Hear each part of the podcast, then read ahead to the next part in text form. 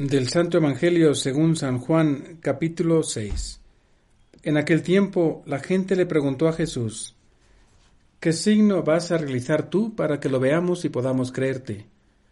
¿Cuáles son tus obras? Nuestros padres comieron el maná en el desierto, como está escrito, les dio a comer pan del cielo.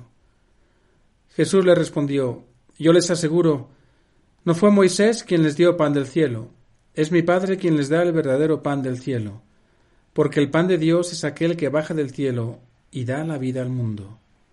Entonces le dijeron, Señor, danos siempre de ese pan. Jesús les contestó, Yo soy el pan de la vida, el que viene a mí no tendrá hambre, y el que cree en mí nunca tendrá sed. Palabra del Señor.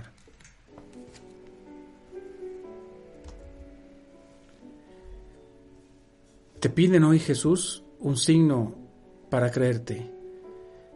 Quieren verlo y así poder creer en ti.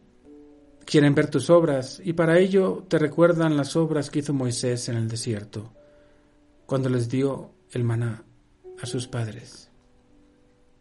Con claridad les recuerdas que fue tu padre y no Moisés el que les dio el maná. Y ahora tú les hablas claramente de que es tu padre el que les quiere dar el verdadero pan del cielo, no el maná.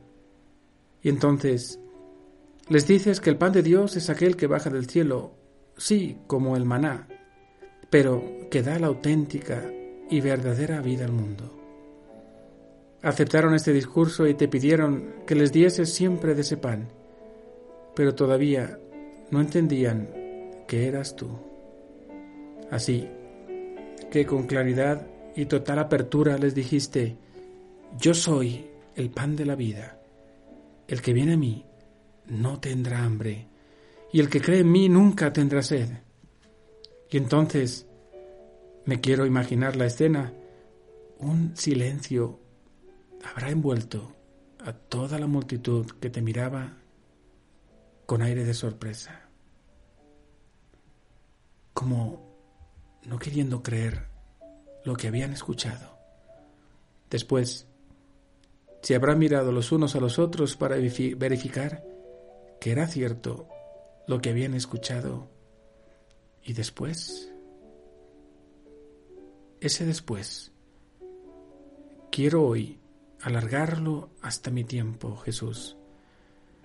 Nosotros conocemos la historia, lo que hablaste y realizaste en la última cena, cómo sellaste cada palabra y gesto en tu pasión, y cómo en la resurrección diste plenitud a tu mensaje y vida. Pero, dos mil años después, nosotros seguimos con la misma actitud de incredulidad. Las iglesias siguen vacías, y si vamos, nos cuesta entrar con admiración, reverencia y devoción.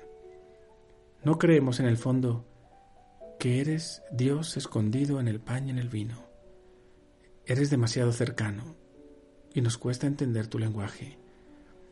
Perdón, Señor, perdón, Señor, por mi falta de fe y por mi falta de cariño. Hoy sí quiero decirte con gratitud, dame siempre de este pan. Quiero creer, aumenta mi fe. Quiero caminar contigo. Explícame tu vida, con la paciencia de un peregrino. Yo sé que tú solo tienes palabras de vida eterna y no sabría, no sabría a quién ir. Ven a mí, Jesús, ven a mí. Como propósito, te invito a leer el capítulo sexto de San Juan con esa perspectiva personal. Yo, dos mil años después, ¿cómo creo y valoro la Eucaristía.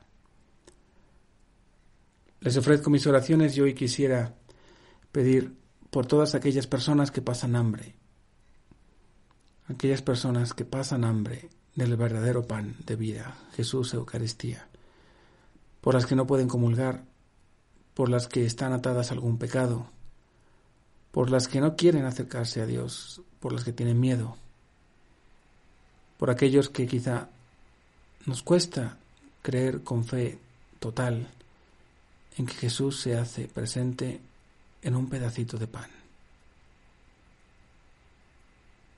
Que el exponernos ante Él, que el mirarlo, que el adorarlo nos ayude a ablandar el corazón para que así entre en lo más profundo y nunca nos abandone. Que mujer tan grande como María, que esta mujer nos ayude a valorar lo que significa recibirlo y tenerlo en nuestro corazón. Y que la bendición de Dios Todopoderoso, Padre, Hijo y Espíritu Santo descienda sobre todos ustedes.